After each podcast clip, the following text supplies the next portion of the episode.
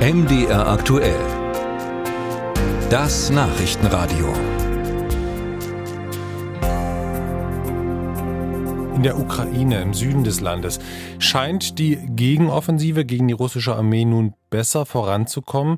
US-Außenminister Blinken hat sich gestern persönlich ein Bild davon gemacht und er besuchte die Ukraine und versprach dabei neue Militärhilfe. Florian Kellermann berichtet. Blinkens Besuch wird von einem schweren russischen Raketenangriff überschattet auf einen Markt in der Stadt Konstantinivka im Donetsbecken.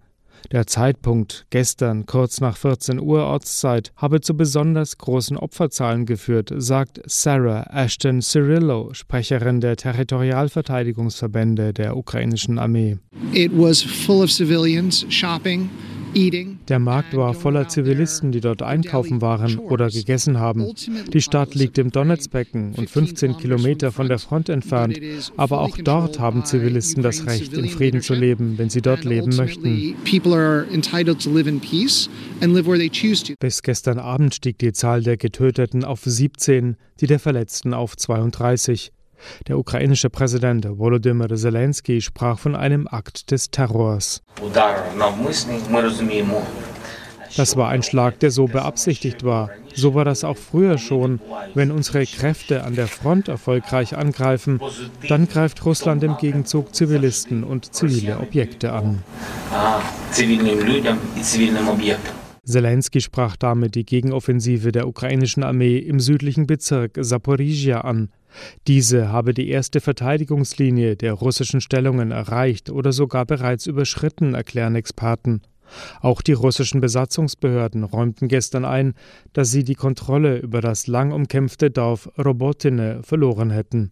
US-Außenminister Antony Blinken kündigte ein neues Hilfspaket für die Ukraine mit einem Umfang von über einer Milliarde US-Dollar an.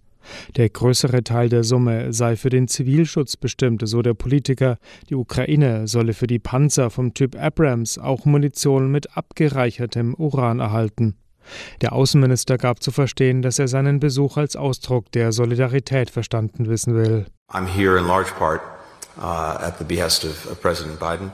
Ich bin vor allem hier im Auftrag von Präsident Biden, um unsere Zusage zu bestätigen, dass wir ihnen beistehen werden um sicherzustellen, dass sie militärisch erfolgreich sein werden gegenüber der russischen Aggression, aber auch damit ihre Bemühungen, eine starke Wirtschaft und eine starke Demokratie aufzubauen, Erfolg haben werden.